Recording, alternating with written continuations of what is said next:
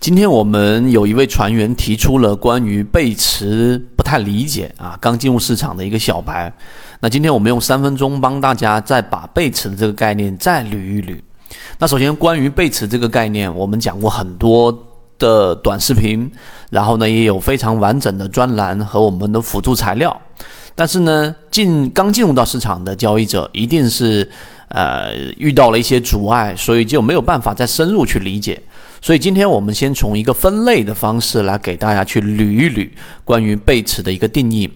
首先第一点，就像这个我们之前说过的，背驰它不是一个单一的标准的一个概念，它是一个很重要的一个交易当中的理念，一个框架。那举个例子，就像是你说苹果，它是一个类别，它可能有红苹果、有绿苹果、有青苹果，有不同的类别。所以这个背词它不是一个单一的标准概念，这第一点要明白。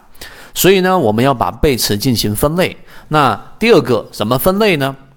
首先，常规的背驰定义很清晰，就是我们说的 MACD 的背驰，在禅中说禅里面啊，它教你炒股一百零八讲里面，我们把它压缩到十八讲里面就有讲到，当一个股价连续性的下跌，当股价的这一个 K 线啊创出了新低，但是 MACD 却没有创出新低，所对应的这一根 K 线就是我们说的 MACD 的背驰，这是第一个分类。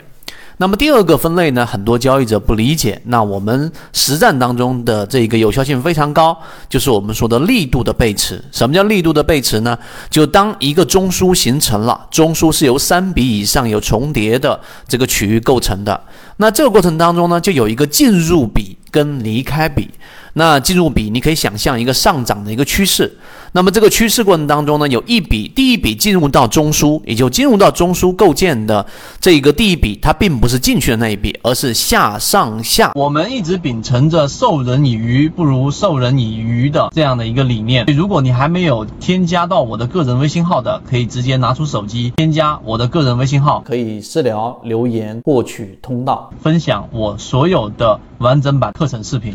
这三笔构成了一个中枢，所以进入笔呢，就是我们所说的这一个力度判断的 A。那么离开笔呢，就是离开中枢的那个笔，就是我们假设它是 B，所以就拿 A 跟 B 来进行比较。如果是上升趋势，那这个 B 啊，它所对应的 MACD 的这一个面积，或者是仅仅这一笔的长度，它是小于我们所说的进入比的，那你也可以把它理解为我们说力度上的背驰。第二种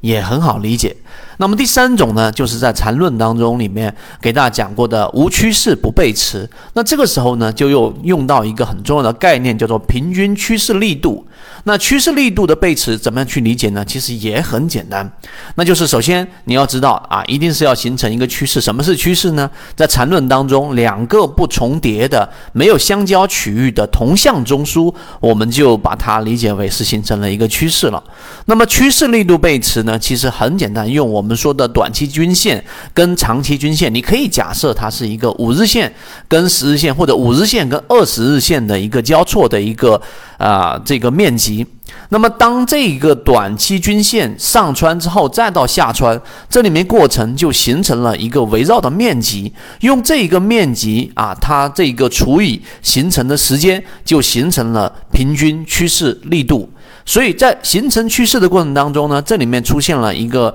小面积的 A 跟小面积的 B，那你就拿 B 跟 A 去进行比较。那如果 B 是小于 A 的，那么就代表着它形成了一个趋势，平均趋势力度背驰啊，就形成了一个上涨的这个顶背驰，